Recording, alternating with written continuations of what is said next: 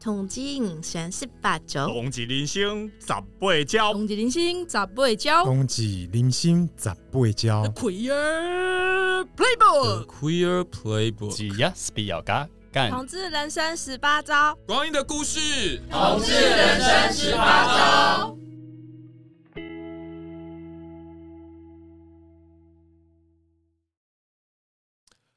Hello，各位。同志人生十八招的听众朋友，大家好，对，诶，好久不见，对，我是同志咨询热线的工作人员，我是志伟。然后呢，今天我搭档主持人呢，来自我介绍一下吧。我是 C 轮，我是这个呃，也是同志人生十八招的主持人之一，主持百工图还有手拉聊天会，所以大家应该也对我不陌生。对，我们今天两个是跨界合作，因为我大部分是负责那个听同志说故事，跟没错。跟长照议题，对。那如果大家听众朋友有印象的话，其实有点久。我们刚才聊到，我们今天要做这个节目，上一次做是两年前。对，今天我们要做的是年度 LGBT 新闻，台湾的台湾的，对，新闻回顾，对对，新闻回顾。好，那个其实对对热线来讲，其实我们就是每年都一直推很多的议题嘛。那像我自己负责的是老同小组啊，还有教育小组，还有身心障碍同志啊，然后守天使的议题。那 C 人在热线是参与哪一些小组？我参与老同小组，还有性权小组，所以就是老跟少啦。啊，老跟对老跟少的部分就包括了。那我们我们我们我们这次的新闻好像比我们找出来好像比较少跟老年同志有关的哦。这一次比较少，可是我觉得一向都比较少哎、欸。哦，对。老年同志的新闻其实通常一向都是比较少，因为通常有可能会产生的就是。呃，老年的话就是病嘛，嗯，对，对啊，病或者是死嘛，嗯嗯，那那这两样的话，其实呃，在同婚通过以后，有一些部分是问题是其实是可以获得解决的，嗯，所以他就比较不会去再上新闻，嗯嗯。那我自己，我我我跟听众朋友说，我们其实是呃，这个新闻呢，其实并并没有任何什么。客观的 什么是？我们自己就是老同小组在开会的时候，对，那我们就问大家，对于二零二三年，大家有没有对哪个同志新闻特别有印象？对，嗯、那当然啦，我觉得二零二三年有非常非常多的同志新闻，但我们老同小组选的呢，当然就是我们自己觉得呃特别有感觉，或是我们想透过今天有些话想跟大家说。没错，对。然后呢，其实讲真的，其实我我记得我们前几礼拜在这个选这些新闻的时候。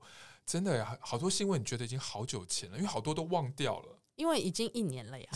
而且有 哎、欸，但是也有一些新闻是你觉得好像才发生没多久，可是我一查的时候，就是我仔细去去查的时候，发现说，哎、欸，它其实是去年年初就已经发生的新闻，对，就已经发生的事件了。所以其实我我觉得还蛮有趣的，做一些年度回顾的事情。对，所以我们今天做这个新闻呢，也是让大家呃，因为呃这一集呢是在二零二四年一月二十一号我们会上线。对，所以呢，其实距离二零二三年也才刚不到一个月的时间。嗯，对，那真的呢就是。可能有些新闻，我们等一下讲的时候呢，你突然才发现，哇，原来它是去年的新闻。你好像以为它已经很久很久了，因为我觉得在社群网络的这个年代，每天的新闻都是上百则一直冒出来，然后它就会一直一直滑，一直刷，然后就会一直被洗掉，所以可能就就没有印象。嗯，好，呃，举个例子，此时此刻，我觉得我们今天录音的时间是二零二四年的一月三号。那 C 人今天。你心目中这两天最大的新闻是什么？这两天最大的新闻应该是总统跟副总统辩论哦。哦、啊，还有，如果是国外的新闻，就是因为年初日本就发生了几样不幸的天灾人祸，所以就是这这个大概就是这几天比较大的新闻。是，那我之前我我自己做一个社工，我特别有感受的新闻是那个国中生，就是就是。刀子就是杀人的事件，这样子。对，对，这、就是、这件事情也是也是蛮大的。对，好，为什么我要讲呢？因为我们现在呃节目上线已经过了快过了二十天，对，然后呃听众朋友你可以想一下，你还记得呃跨年这个时候你所在意的新闻是什么吗？对，我觉得搞不好你都忘记了。哎、欸，你讲到这个，因为我有写日记的习惯，是，所以我今年元旦在写日记的时候。我就在想，我去年元旦到底在做什么啊？我就真的想不起来耶。我就想一年太久了，对，我就想，哎、欸，到底我去年元旦到底在做什么？所以我就把我的日记拿出来看。啊，但是其实那一天我是跟朋友去做呃交换礼物的派对哦，我居然都完全的忘记哦。我我现在去回想我之前做什么，都是脸书的那个回顾。哦，对。对，我觉得我老的时候一定会很依赖脸书这个功能，因为它才会帮助我。哦，原来几年前的这一天我在做什么事情。虽然我们一直在骂演算法，可是可是我我的确也是觉得这个功能还蛮有用，蛮好的哈、哦嗯，对，很不错。好，所以呢，来我们来今天的节目，就让大家提醒一下大家，过去的二零二三年，台湾的同志，台湾的整个社会在同志议题上，我们到底发生了哪一些事情？那这期节目呢，希望你也不是二零二四年听，你可以二零二五、二零二六之后，搞不好。如果因为 Podcast 嘛，搞不好十年后我们都还在线上，你也可以听听看哦，原来十年前就是发生的这些事情。所以来第一则新闻，对我们那时候很快就是想到了，诶，是哪一则？跨国同婚，跨国同婚，我们在去年通过了，对，其实恭喜，值得。对，那当然啦，其实，在二零一九年呃五月十七号呃同婚专法通过的时候，其实因为那时候我在台上，那同婚专法一通过的时候，其实呃。不能够跟没有通过同婚的这个，就是它有一个空间，让大家就知道没有可能没有办法直接可以跟外国的同志朋友结婚的时候，我记得我在台上看到很多的同志朋友哭了。那其实其实其中蛮多是我认识的外国籍的朋友。对，我觉得那一天的那个那个氛围很微妙，大家是一个非常非常开心。现场大概九成五的人都非常非常开心，可是有一些朋友他们也很开心，可是因为他们的外国籍身份，他们在当下其实有人是抱头痛哭，又有一点遗憾，对对不对？嗯嗯，Karen 自己有认识呃在台湾的同志朋友跟外国的同志朋友结婚吗？呃，没有，没有、啊，没有。我认识的都是，我认识的都是台湾跟台湾同志。对，哦，哎、欸，那那那那岔题一下好了。同婚通过了这么多年，你参加过几对同志朋友的婚礼？没有、欸，哎，也没有，他们都是秘密的结婚啊，啊或者是就是很快速的结婚之类的。啊、然后就是可能没有，就是真的没有做那么大的这个这个、登记登记。对他们就是就是去登记。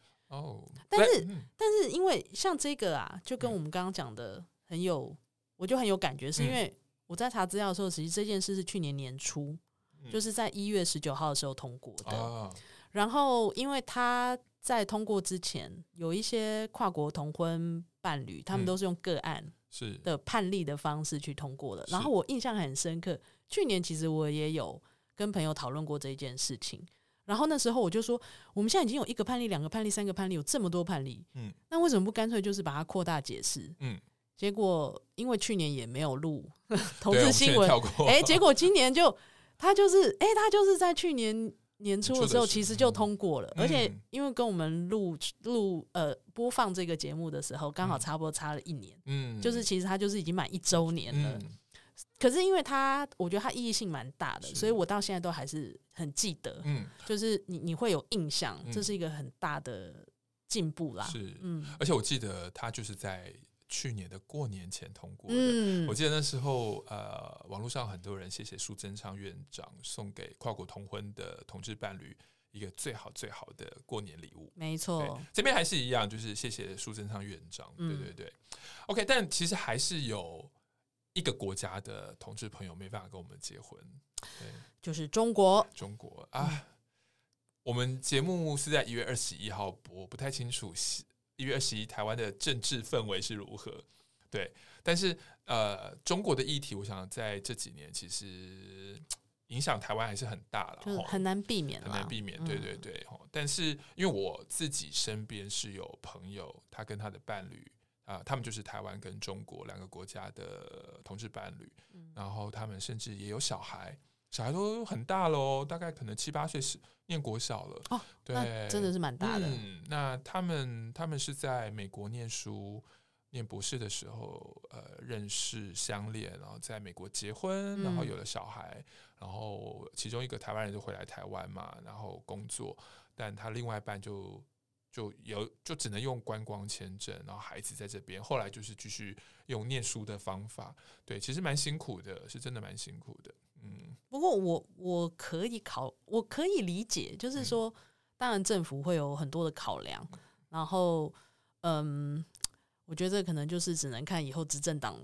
就是不管是谁执政，就是他们的智慧要怎么样去解决？因为这个的问题在于说，只要是有对岸就是国籍身份的朋友，其实是在我们台湾是用《两岸关系人民条例》去做管理的，是，所以他其实会跟其他国家的这个呃办法不太一样。对，然后我觉得也很难说他。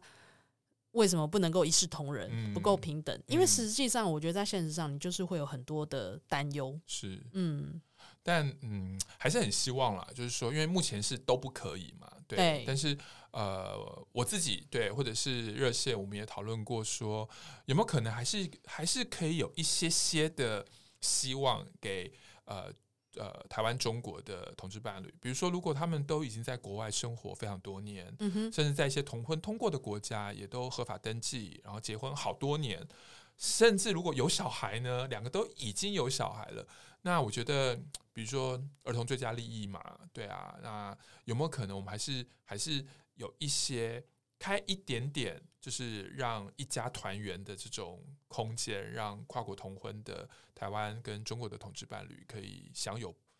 我我我我很希望是平等的法，但我就像 Karen 讲的，其实是呃不容易。但我希望在未来几年还是有一个空间可以出来。我觉得就一步一步来，是好，我相信还是有机会。是的。对，做同志运动，我们就是要希望。那如果呃，听众朋友有是跨国同婚的，就是中国的朋友，也要告诉大家，其实台湾还是有很多的呃人权团体、性别团体、同志团体持续努力中。嗯，好，OK，然后请台派朋友朋友不要来攻击我们。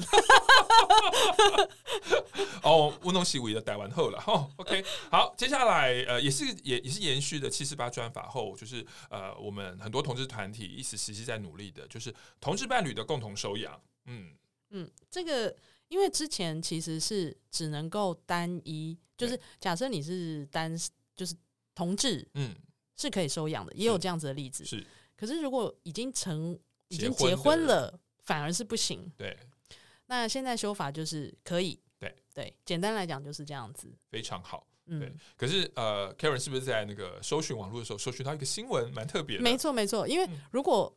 是忠实听众有听我们之前在熟拉聊天会有一个未婚呃不是不是未婚熟拉生子熟拉生子的新闻呃的这个访谈啦，我们其实就有讲过这件事，因为我们访问的这个熟拉呢，其实他们一开始是考虑要收养的，嗯，并没有考虑要自己生，嗯，可是因为当初他们发当初这个法还没有通过的时候，他们其实就是。觉得实在太困难了，所以他们后来就决定自己生，还比收养要容易。嗯，那我那时候就说，我提出一个大胆的想法，那可不可以你们两位就是 A 收养 B，嗯，然后 A 收养 B，那就不是伴同志伴侣关系嘛？那你再去收养小孩，是不是就可以？哦，对。那结果后来我们录完这个 podcast 以后，就没过多久，韩国就有产生一个。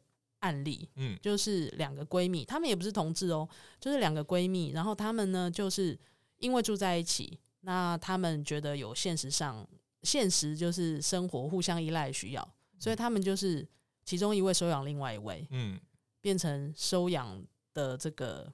监护人跟子女的关系，嗯，那、嗯、这个其实很有意思的是，它其实是一个多元成家的概念啊，对啊，其实他们想成为家人是，但是韩国的呃法律并不容许，对，就是这样的状况。那如果说呃，我在猜啦，如果是以台湾的状态的话，嗯、或者其他地方的状态的话，可能。就是干脆就是，那我们就如果是同性，如果同性婚姻合法，他们就想那就算了，嗯、那我就是同性就结婚，嗯、即使我们中间是没有感情的，是可是他可能还有某种程度的法律保障，是对。但是我觉得韩国这个也是蛮异想天开的，啊、而且居然就成真了。其实其实这就要讲到，其实在，在呃二零一六年我们开始在推。呃，婚姻平权，嗯，之前其实更早的时候，呃，热线啦，然后伴侣盟啊、同家会啊、妇女新知几个团体，那时候我们其实有一直在推所谓的多元成家法案。那一个是呃婚姻平权嘛，就是结婚权的部分；嗯、第二个是伴侣制，是对，第三个就是家属制，嗯，对，就有点像刚刚那个 Karen 在讲的那个韩国的闺蜜想要成为家人。对，那其实现行在台湾没有办法，比如说呃，我跟我最好的朋友，对，我的也是男同志闺蜜，好了，我们明明很好，对不对？可是。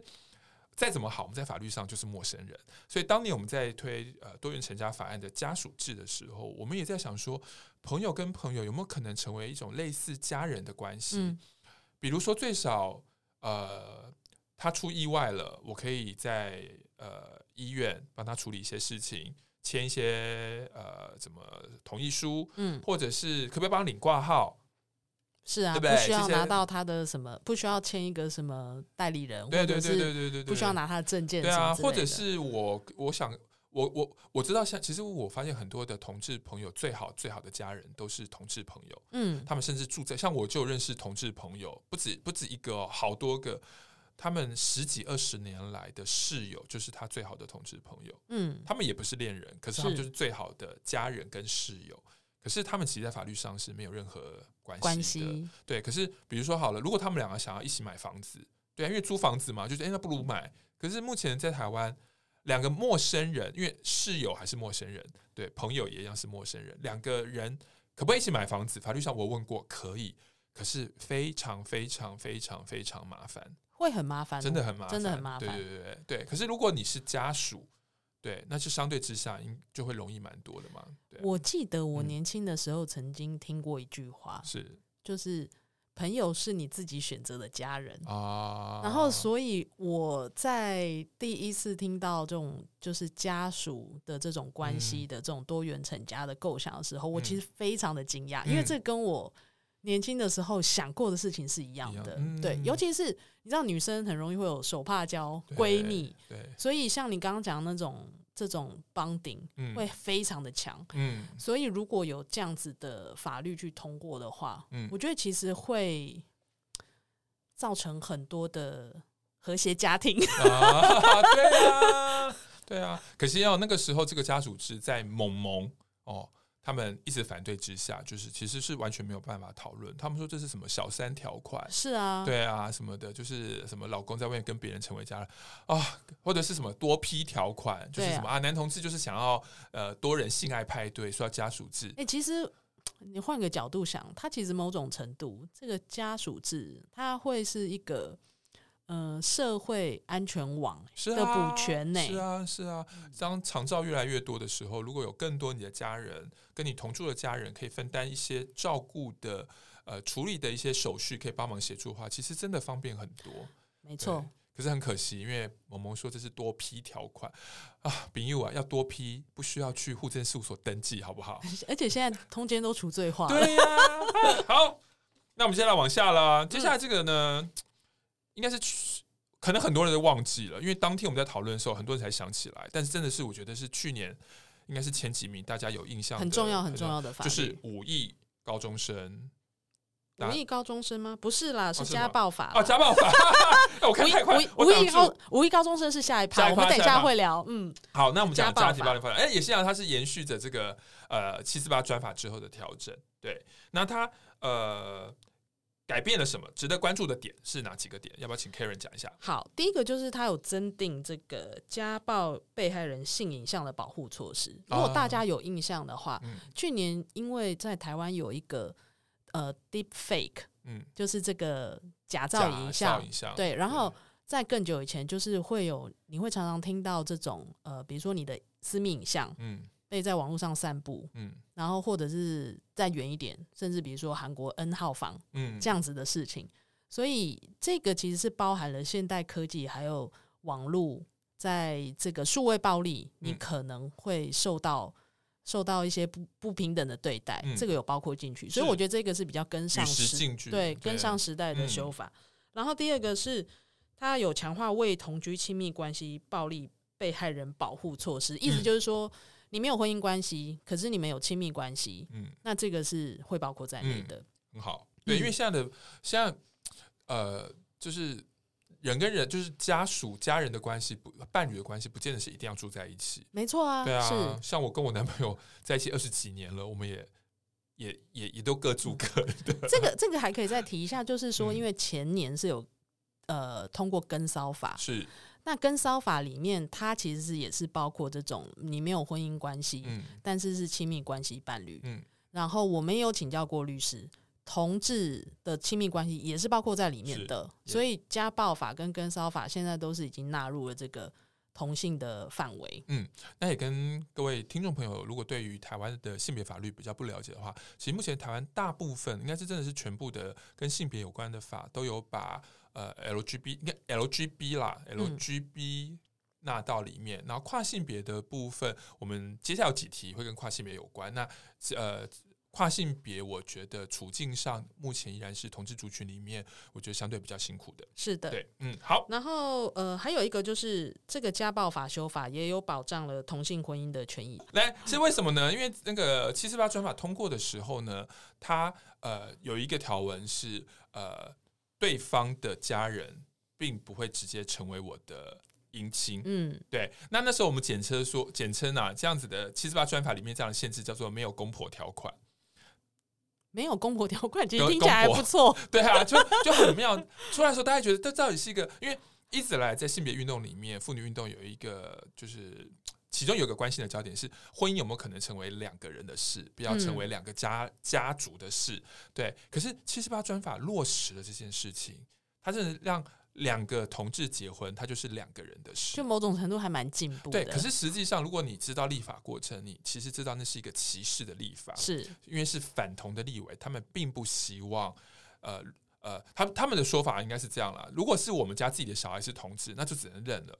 可是我不想要外面的陌生人跟我成为亲人。他其实就是要把他跟。呃，异性恋婚姻分开，分开区别对待的概念。对对对对对，好，所以也因为这样子呢，它会造成家庭暴力防治法呢，在这个部分就出了一个状况。因为我举个例好了，假设呃，我是娶太太的，嗯、啊，不不要娶用娶太太，我跟我太太结婚，对，我跟我太太结婚，然后呢，有一天我陪我太太回她家，结果因为呃讲一些事情，结果我太太的先生打我，嗯。对，好，假设好了，分配遗产好了，对，然后呃，我太太的先生就说，嫁出去的女儿凭什么分财产？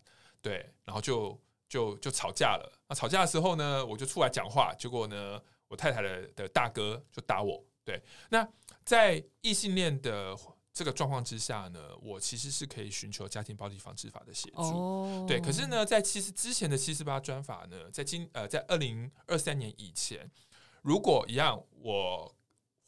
换过来，我是跟我的先生结婚，嗯，一样。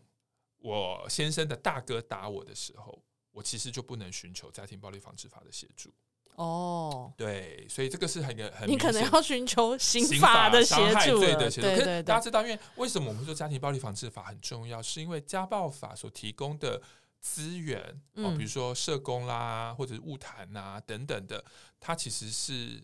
呃，国家是有提供比较多的资源，嗯，对，因为很多时候家里的家务事可能并不是你用刑事罪就能处理的，而且对，因为我觉得这里面有你牵扯到是你伴侣的亲人嘛，是啊，所以他其实处理的方式的确会跟刑法陌生人突然挥我一拳是不一样的，对对对对，因为这我牵扯到情绪，嗯，还有情感，是对陌生人我们就告他死，嗯。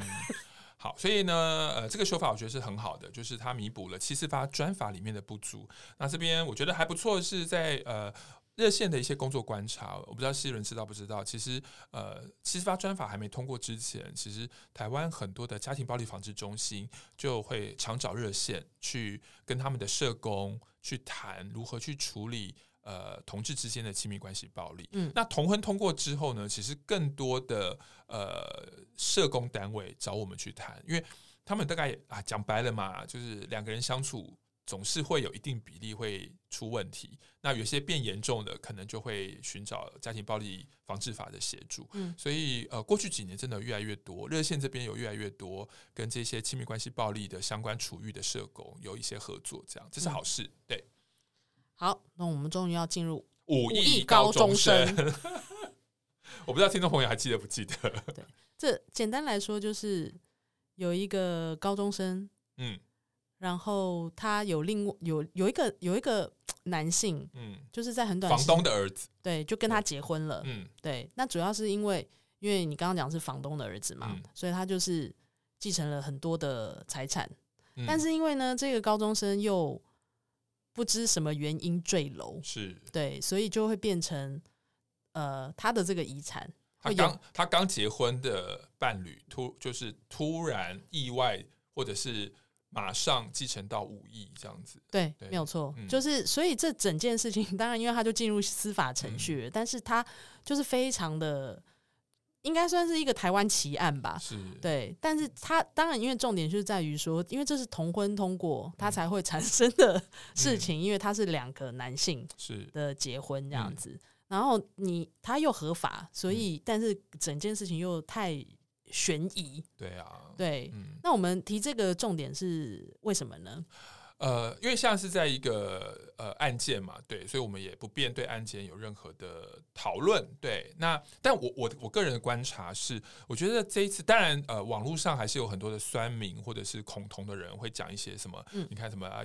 啊，又是假假，或者是说，呃，比如说有些人会说，呃，你看吧，同婚就是不应该通过。当然还是有这种极端的言论，但是我自己的观察是，起码媒体在报道的时候、下笔的时候，我觉得大家并不会用一种很亏奇，或者是啊啊、又是 gay 或什么的角度，哦，一种很亏奇、很扭曲的角度来报道这个新闻。那这是我觉得，当然它不不是不是很完美，但是因为我自己。比较，比如说十年前、二十年前台湾的同志新闻，我觉得，呃，我自己还蛮意外。这因为事情一发生的时候，那时候我我每天也会去上上网看大家怎么报道，嗯，但实际上我大概会给一个八十五分的一个评价。我可以同意耶，因为、嗯、呃，当然，因为大家还是会报道说，因为这是一个呃两个同性之间的这个奇怪的案件，嗯、社会案件，嗯，但是他。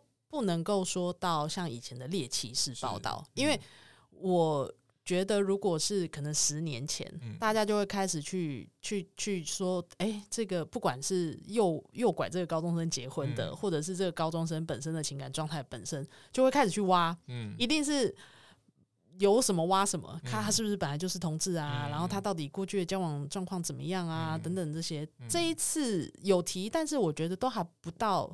非常猎奇或者是耸动，嗯、好像八卦的那种部分。嗯，但是无论如何，还是希望真相可以被调查出来。对对对，因为所以我觉得报道的这个进步，或者是社会观念的这个进步的话，嗯、大概也可以延续到下一个议题。Yeah，嗯，下个议题就是在今年呢，我们有呃社会非常讨论非常多，也引发了，就是应该是从一个呃电视剧开始的。嗯，对，然后赵？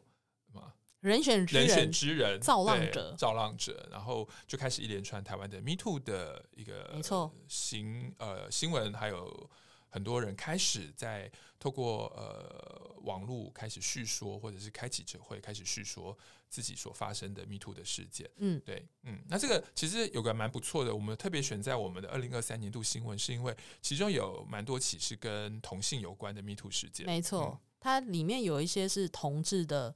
呃，性骚扰或者是侵犯的事件，嗯，那嗯，我会觉得在这里面，就是在这一大堆的这些 Me Too 的事件里面，可以同性同性的这些 Me Too 事件，你可以说出来，它也是一个很大的进步，哦。嗯，因为我觉得在以前，有可能你受到这些不平等的对待，嗯，那其实如果是在社会没有够接纳。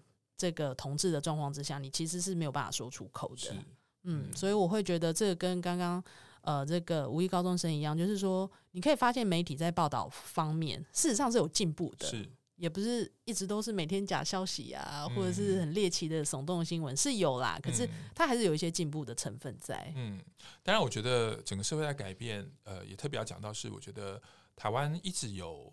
在推动所谓的性别教育啦、嗯、同志教育，其实非常有关系。然后，呃，其实啊，一样讲到公投了。对，当年公投还是有个题目啊，就是呃，反对学校教性别平等教育，教育对不对？哦、当初公投他们是说不能够教同志教育，对对对。对好，可是呃，从呃五亿高中生到 Me Too，其实你就可以看到性别平等教育一定要包含同志，是的，因为无论是性侵、性骚、情感的问题。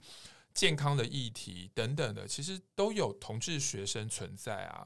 对啊，那如果你不教不说，其实就像刚刚 Karen 你讲的，当学校不教不说的时候，比如说我是一个同志学生，我被性骚了，可是我觉得因为学校不教不说，代表学校看不见同志，没有错，那我就不敢去找辅导室、找导师或找教官了。对，那就变成我自己独自一个人在面对，呃。这样的事件其实是件很辛苦的事情，嗯，对，所以也要跟大家讲啊，其实真的就是呃，性别平等教育不只是同志教育，其实同志教育现在我们解压缩啦，我们叫做就是包含了谈呃多元性别啦、性别认同啦、性倾向啦、性别气质啊，这个这个都是包含在同志教育里面。那除了同志教育以外，另外一个就是性教育嘛。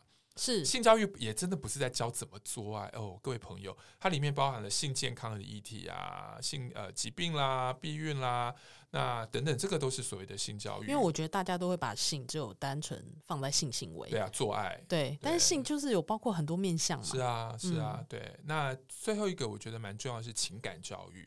对，那我自己很常去学校，我每次就去跟家长会演讲的时候，我都说什么是情感教育？情感教育就是。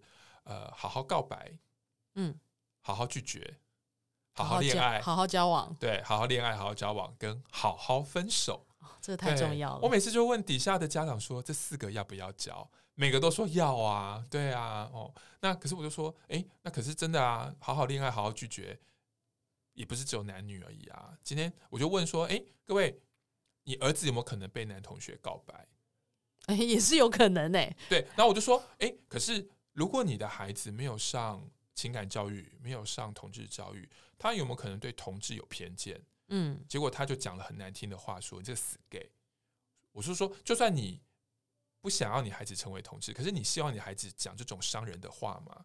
对啊，那大部分家长应该都是不希望孩子成为一个霸凌、用言语霸凌别人的人嘛。没错，对啊，我就说，所以我们为什么觉得任何性教育、情感教育，然后同志教育、多元性别教育都一定要教 LGBT？其实。异性恋之间，我觉得情感教育也是很必要的。对啊，就曾经有家长说，对啊，三不五时就有什么情杀，或者是就刚我们前面讲的嘛，私密影像曝光，没错。说呃，恋爱的时候男女朋友拍私密影像，就分手之后男朋友把它放在网络上，这个其实会跟我们等一下要讲另外一个新闻又有关系。对，对，然后在这边我要打个广告，工商一下，嗯，就是我们在去年年底的时候呢。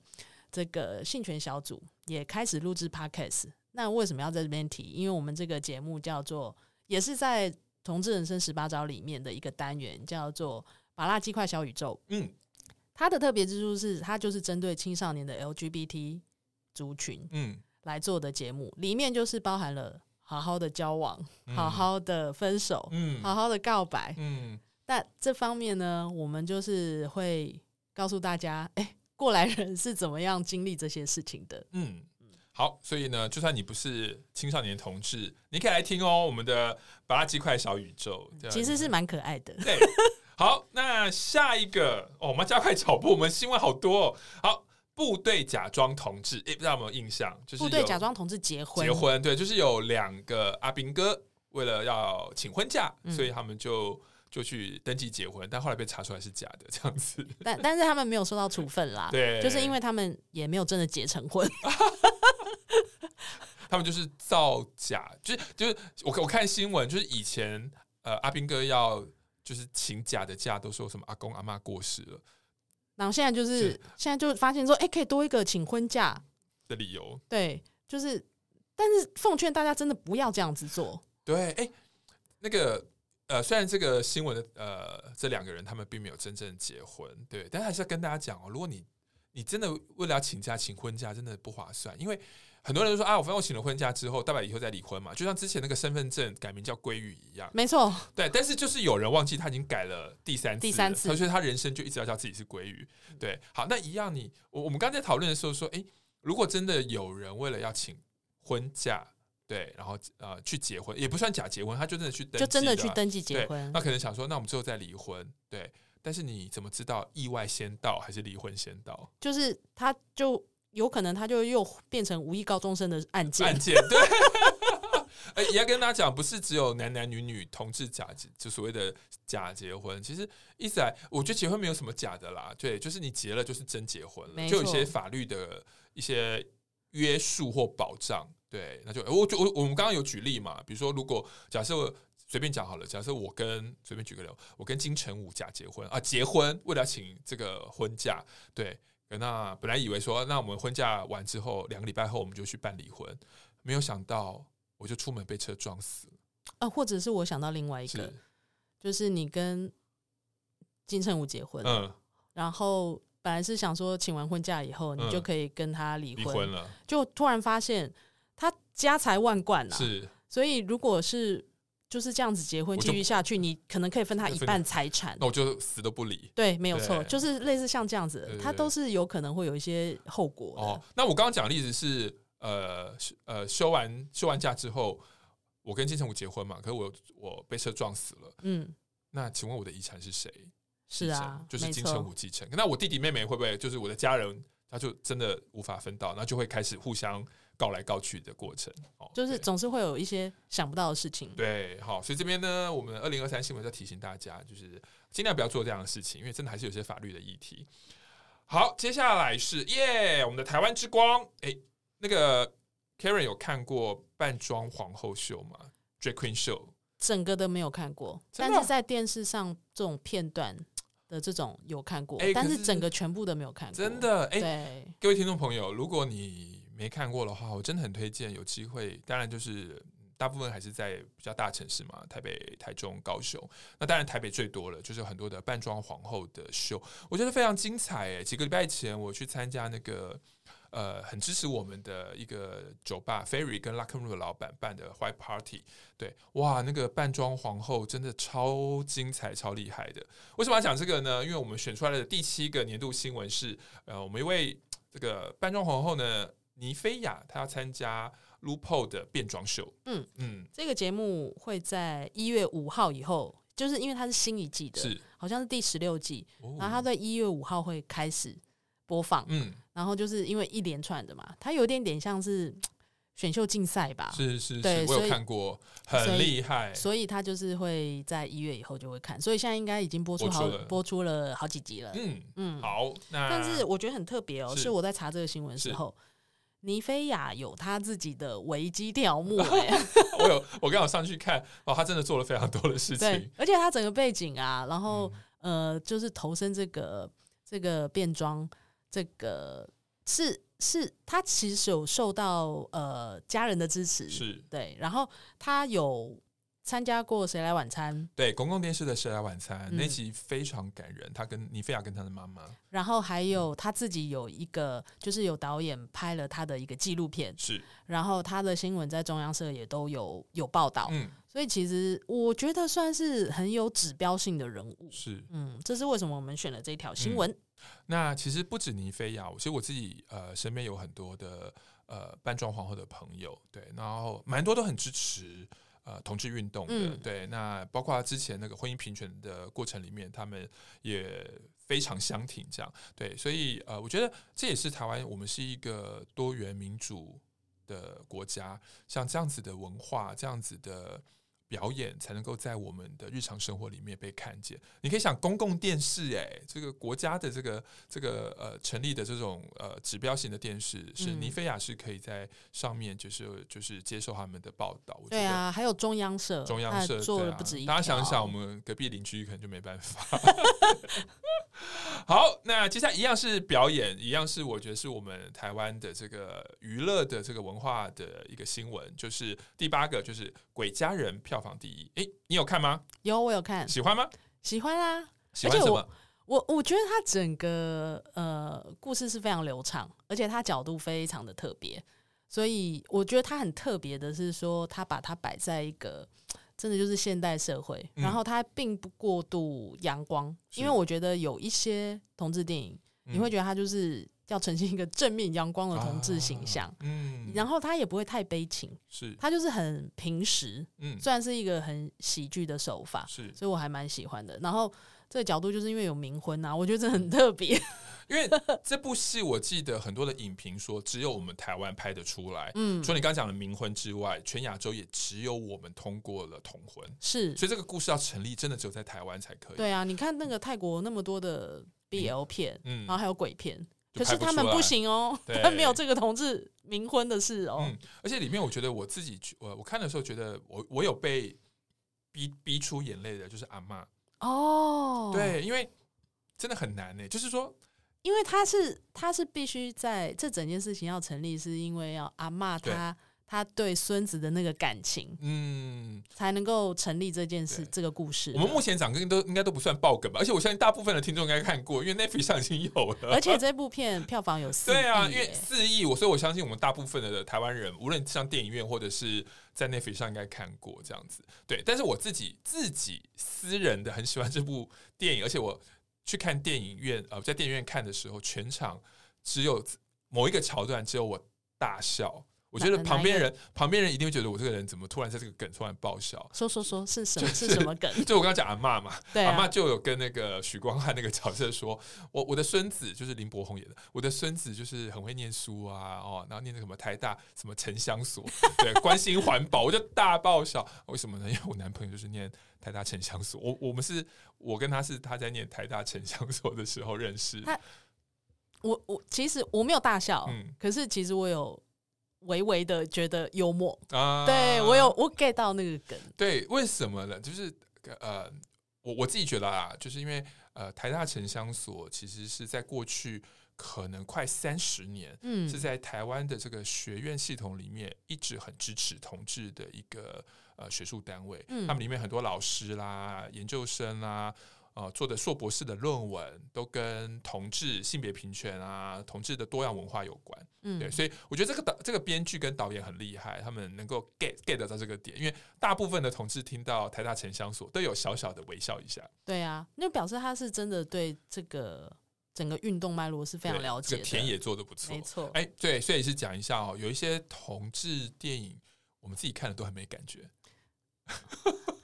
我们先不要批评别的电影，但是对很多同志电影，我其实是看了是没 feel 的。不是不能说不好看，但是你当下就觉得，嗯，好像好像跟我们的真实有一点距离。对啊，对啊，但是这个就很贴近。好，哦，我我还有一个印象深刻的，嗯，就是我觉得男主角都很帅。我只要每次讲到林柏宏，我身边所有的朋友就会觉得说，哦，林柏宏很帅。所以有一阵子电影放映的时候，大家说林柏宏、许光汉，你要选谁？就大家都说小孩子才才选，我两个都要。然后我觉得这几年小生很多，是。然后，但是我很惊讶，我又看到王静在这出戏里面出现，我就觉得哇，怎么这么多小生？但是就是女生、女演员、年轻女演员，好像真的我还。我不讨厌王静，我觉得王静很棒。嗯，但是就是我我们刚刚前面讲的那个《造浪之人》，对，是王静有演嘛？然后到对，又是他有演。对，我看到他说年度新闻的娱乐版，王静都有参与。真的，因为我看到之后我说，哇，这不是 gay 故事吗？怎么还有王静？好，那另外一个呢？我们刚刚讲林柏宏嘛，就是台下城乡所。但是我觉得这里面的角色形塑一个，我觉得让我觉得我在看电影的时候也看到某一种希望，就是他把一个恐同直男。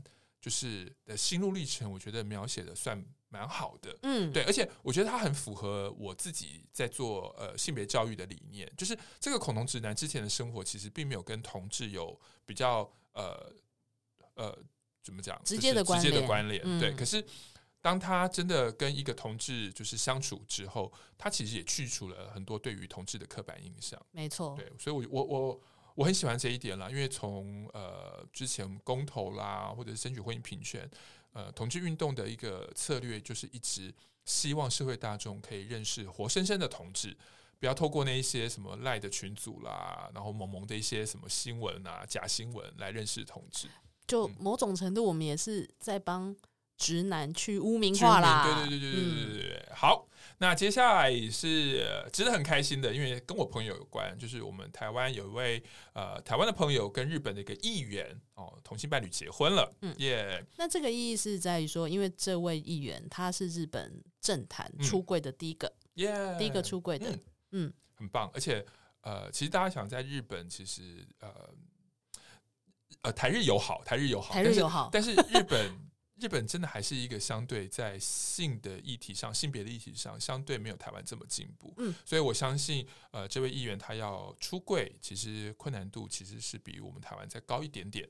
对，所以很高兴，就是呃，就是我们自己的朋友，对，然后呃，可以在日本就是找到他的另外一半。祝福你，如果你有听节目的话，祝福你们。哦讲到这个，嗯、我就突然想到，嗯，我们之前热线出版的《阿妈的女朋友 》，Yeah，要出日文版了，没错，这个也是很值得期待的。对，嗯嗯，到时候我们如果出来的时候，搞不好可以做一个访问。如果我们那位关键的那位日本的那位阿妈如果有再来台湾的话，没错没错，请大家期待，请期待。好，OK，那当然接下来呢，第十个二零二三的年度同志新闻就是。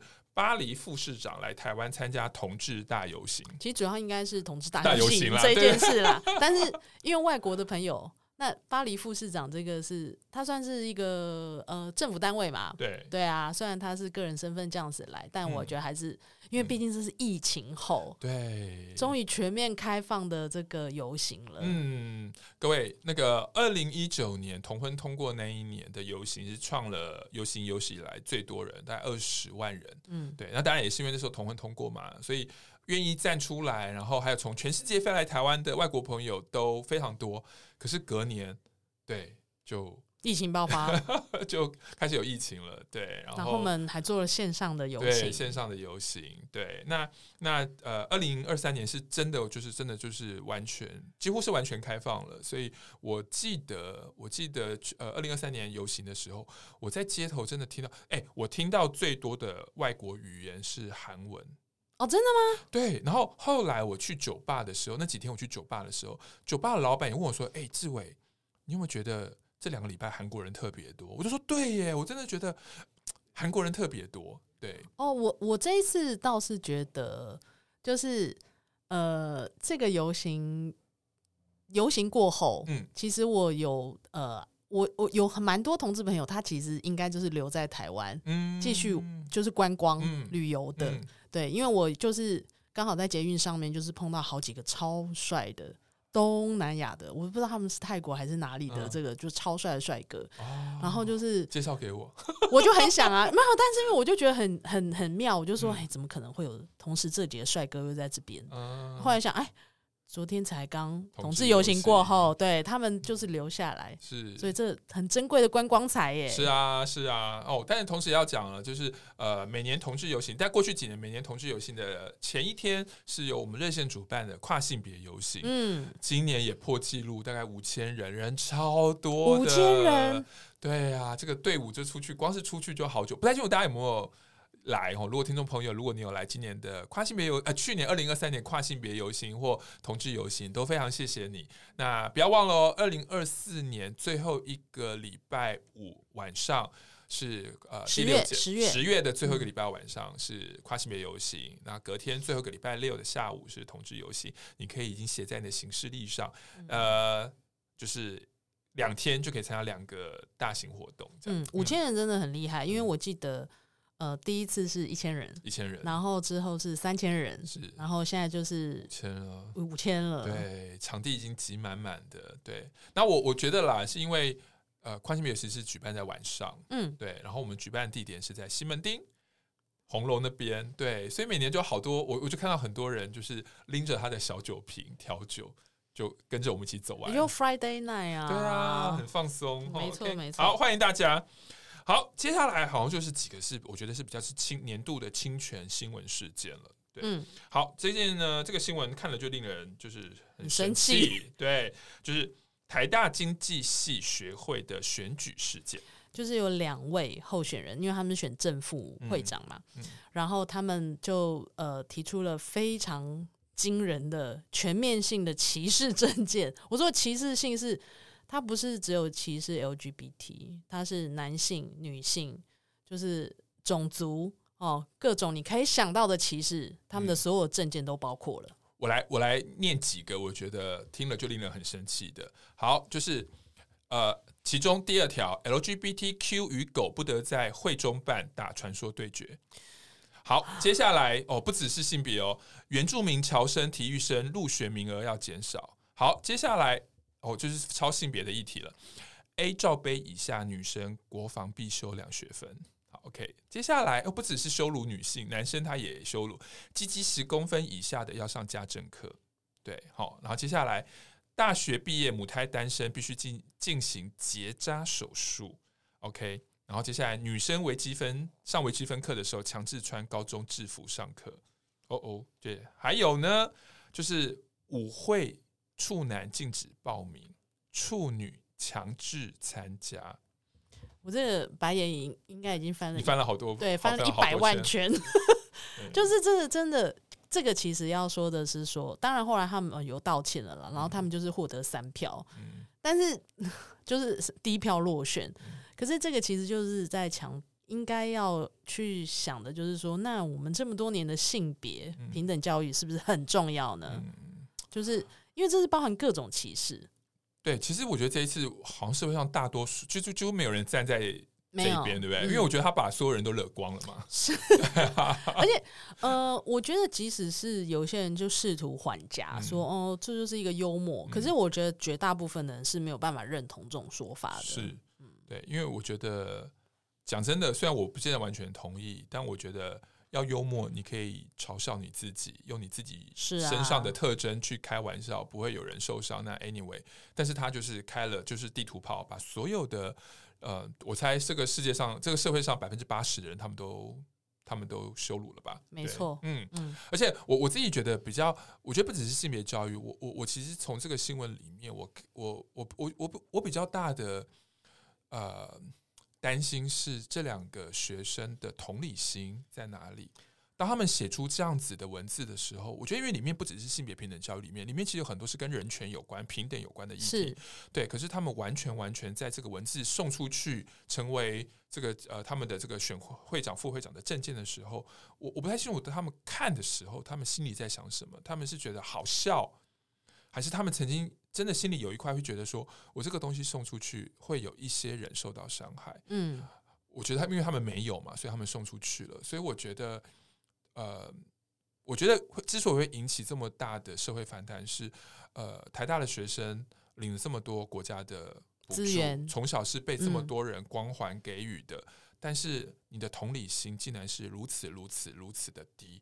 这是一件我觉得非常非常危险的事情，所以这个其实比较会关联到性别平等教育里面的情感教育哦。是，对啊，对就是同理心的部分，事实上是你必须要可以去体谅别人的心情，嗯，并且你必须要去理解什么是伤害。是，嗯，对，就是说这些证件上必然是这两位候选人想跟台大经济系的同学有对话嘛，因为希望大家看到会选我。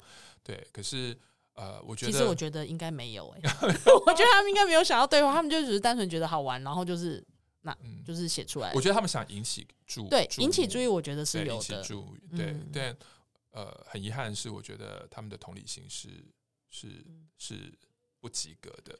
而我觉得享有社会这么多资源。享有光环又这么聪，所谓的符合一般人，我们台湾社会对于念台大人很聪明的人，可是他们却这么没有同理心，我觉得是一件危险的事。嗯，退一万步讲啦，嗯、就是说实在，你到大学了，嗯、你也应该要知道什么事情的分寸跟轻重吧。嗯，其实你心中是有这样子的想法，嗯、你没有同理心或者什么，可是你也应该知道说世俗的这个规范，嗯，是不是容许你做这样子的事？是，经济系不是要念心理学吗？我记得。嗯，可是经，但是经济系其实就是要去理解社会经济活动的规则啊、规律啊，对啊，对啊，所以这个很不经济耶。对啊，好，那接下来也是一个很重的议题。对，那呃不太清楚，因为我们这个节目出来的时候已经呃选举结果已经出来了。对，那不太清楚这个政党叫台联，他们呃政党票获得几票？因为他们在今年的这个政党票里面，他们的政见就是台联反对免诉换证。哦，那呃，我想在这边我们要特别要澄清的是，呃，各位各位听众朋友，如果对于免术换证的想象是，我今天就跑去户政事务所，跟户政事务所人员说，我要变成女的，你就是要给我变。如果你的想象是这样子的话，我跟大家讲，真实是不可能是成为这个样子。对，可是现在好像有一种氛围是，我想要变我就变，完全不需要做任何的事情，但其实呃，国内外的相关的跨性别的一些变更身份的法令，其实都没有到这个程度。嗯，对，所以大家不要被免术换证，它是免术，可是它并没有目前啦，因为我们还没有呃，卫福部可能都还在讨论，但是它并没有免除。需不需要，比如说社工啦、心理师啊？他并不是说免评估哦，免评估。对，嗯、那当然还有另外一个状况是，我知道像某一些国家，他如果要做要呃转换身份性别的话，不只是专业人士的评估，其实他找他甚至会找每天跟你相处的家人，比如说你的父母、你的兄弟姐妹、你的伴侣，嗯，对，然后来就是。呃，做一个呃询问，说，哎，真的吗？他平常是平常生活，他就是用另外一个性别在生活吗？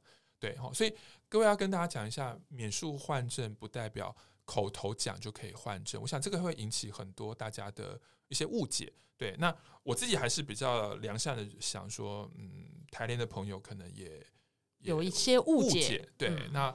呃，还是很希望说，如果可以有些对话的话，对，那我们当然很希望可以跟更多朋友对话，这样。嗯，我对这件事情想法的确是，呃，整个跨运，它其实是需要更多的对话，嗯、还有理解。这有点像是当初在推同运的时候也是，是因为有有很多的不理解，嗯，所以你会有很多的迷思。爷爷奶奶不见了，爸爸妈妈消失了，还有很多的担忧。对，那呃，可是，但是我觉得。跨运的确是有一点接近那个时候的状态，就是大家是非常不了解，嗯、不知道里面它有很多的议题，而且它有很多的样貌。嗯，那呃，我觉得尤其是女性朋友，嗯、不管是同女或异女，我身边的朋友，就是他们对于这个免术换证，或者是整个跨运，嗯、或甚至他们对跨性别，他们都有好深的疑虑哦。是。那呃，我觉得这个也是因为女性她会特别在于。保有女性空间这件事情上非常的在意，嗯、因为呃，的确是有很多的侵犯的事件，嗯、那会让他们觉得说非生理女这方面的这个呃侵犯，或者是说入就是入侵纯女性的空间，会有很大的恐惧。